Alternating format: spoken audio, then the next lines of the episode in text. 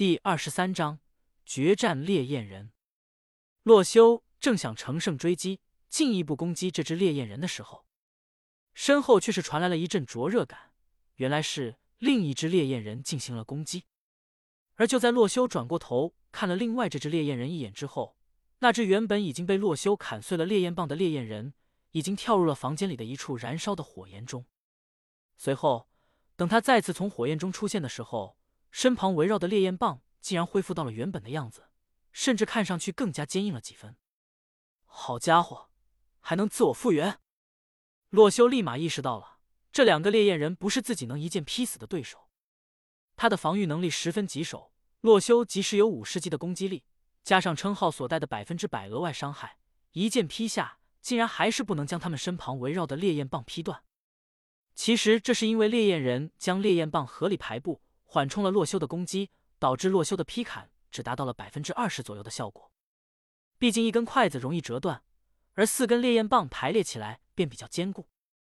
况且烈焰棒的材质可是洛修的铁剑无法比拟的。然而洛修还是凭借着强大的力量，硬生生的将它砸出裂痕。有了一轮交手过后的烈焰人，现在面对洛修变得十分警惕起来。而洛修见他们不主动攻击，便不打算坐以待毙。直接掏出了弓箭，搭起一箭就要朝着刚刚从火焰中修复好烈焰棒的那只烈焰人射去。而那只烈焰人见洛修的动作，也是连忙准备好了防御。随后，洛修一箭射出，不偏不倚的射向了他的位置。这只烈焰人早有准备，一台烈焰棒迅速的在自己目前旋转起来，成了一个风扇。随后，洛修的箭矢自然而然的便被挡了出去。于是。洛修又搭起箭矢，连续四箭射出。这四箭朝着不同的方向射去，而且看似是随意杂乱的射击，实际上洛修大有思考。这间房间内共有四处篝火，这个火焰是烈焰人们的生命源泉，只要火种不熄灭，他们就能无限的修复自己的身体。于是，洛修便打算先将这几堆火堆给扑灭。只不过，地狱是不允许生成水流的。水桶一拿出来，里面的水分就会瞬间被蒸干，因此洛修只得使用弓箭射击这四堆篝火，使它们熄灭。这四箭的目的便是如此。而烈焰人见洛修一次攻击无效，仍然不死心，心中略有放松了起来。他似乎觉得这个擅自穿入他们领地的人类，此刻已经无计可施了。于是他那翻着白眼的燃烧人头露出了嘲笑的表情。再次将烈焰棒舞动起来，准备格挡箭矢。四支箭矢从不同的角度袭来，烈焰人一边嘲笑着洛修，一边轻易的将他们格挡开来。而另一只烈焰人见此，也是露出了嘲讽的表情，随后来到了这只烈焰人身边，两个点燃的脑袋一起嘲笑洛修。呼呼呼呼呼！两只烈焰人发出了嘲笑一般的诡异声音，而洛修见他们嘲笑自己，也是笑出了声。这两个烈焰人完全没有发现自己刚刚射出去的箭矢被弹射之后，以及完美的将四处篝火熄灭。于是，洛修换上了铁剑，接着朝烈焰人们攻击而去。其中一只烈焰人似乎是想要抢占功劳，直接上前迎面接下洛修的一击。而这一剑劈下，选择应接的这只烈焰人身上的烈焰棒自然是被劈得粉碎。只不过他不慌不忙。直接退到了篝火的位置，想要重新修复自己的身体。这时，他的表情变得有些不太对劲了。篝火去哪里了？呼呼呼！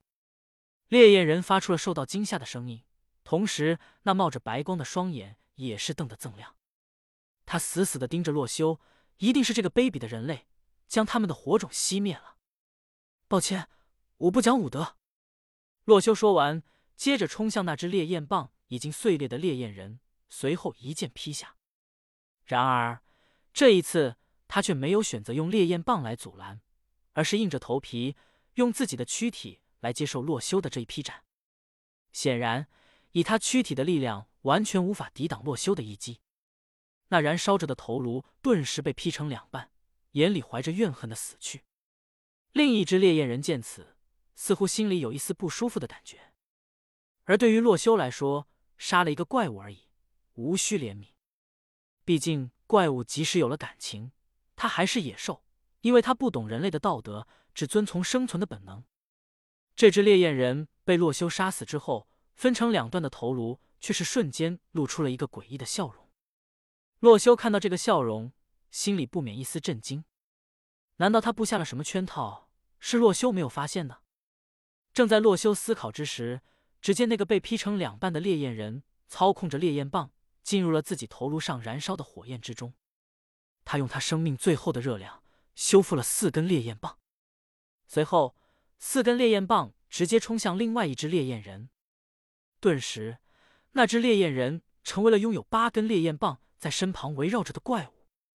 洛修明显的感觉到。那个烈焰人身上的威胁大了许多，从他移动速度的变化就能看出来。只见继承了死亡的同胞四根烈焰棒的这只烈焰人，移动速度和反应速度比起刚才竟然快了两倍不止。甚至洛修现在若是用弓箭射击他，他都能走位扭开。不愧是地狱难度的地狱啊！洛修感叹道：“这个烈焰人是洛修来到这个世界遇到最强的生物。”虽然人类世界的丧尸和小白、蜘蛛都获得了一定的增强，但是想比起面前这个烈焰人来说，那些增强根本算不了什么。人类世界的怪物在增强，还是只是进行简单的攻击、简单的闪避动作。然而，洛修现在面对的这两只烈焰人，却是拥有远远超过怪物的智慧。他们甚至会在以为洛修失误的时候嘲笑，死后还能利用自己最后的温度修复烈焰棒。将自己的力量交给同伴，洛修不得不承认，作为对手来说，这个烈焰人是一个值得尊敬的对手。